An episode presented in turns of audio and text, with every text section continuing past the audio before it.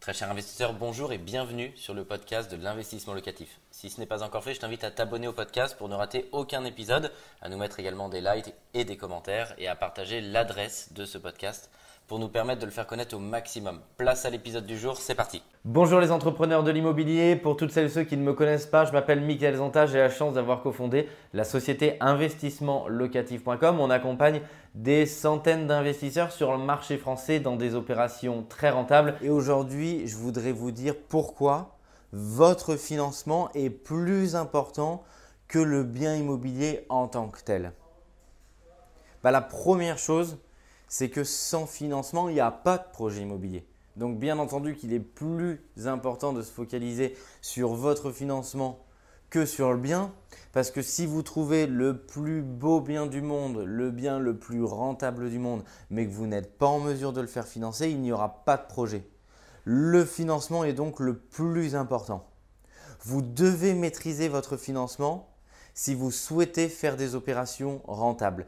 Trop d'investisseurs regardent uniquement le bien immobilier, délaissent leur financement et soit patatras, ils ne sont pas finançables, soit ils perdent des dizaines de milliers d'euros en ne sachant pas comme il faut gérer leur financement, alors que c'est dommage puisque l'opération que vous aviez trouvée peut-être rentable, mais vous passez à côté de dizaines de milliers d'euros d'économie et donc que vous allez devoir payer parce que vous ne savez pas gérer votre financement.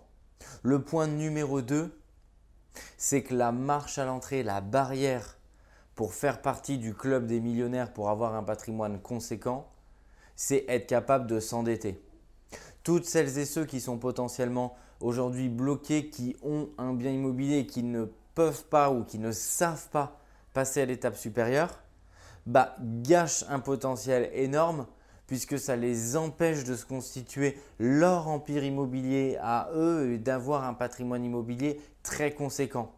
Et c'est la deuxième raison pour laquelle le financement il est au cœur de ce système puisque c'est le financement qui va vous permettre vraiment d'upgrader votre condition sociale en ayant un patrimoine immobilier le plus conséquent possible pour vous sécuriser vous, mais également sécuriser l'ensemble de, votre famille et avoir quelque chose euh, demain et pour plus tard à transmettre.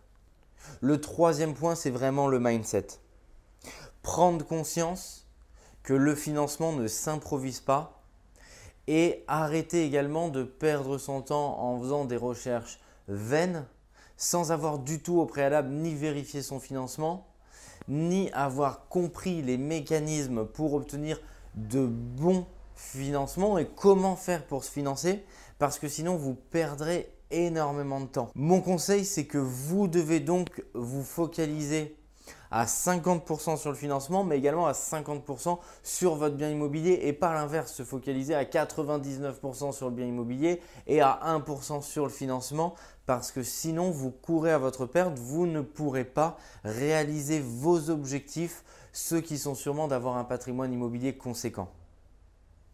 Si j'ai pu moi passer de 0 à plus de 3 millions d'euros de patrimoine, c'est parce que j'ai compris les mécanismes du financement et que j'ai réussi à les maîtriser et qu'il faut que vous aussi vous puissiez les maîtriser pour pouvoir passer cette marche.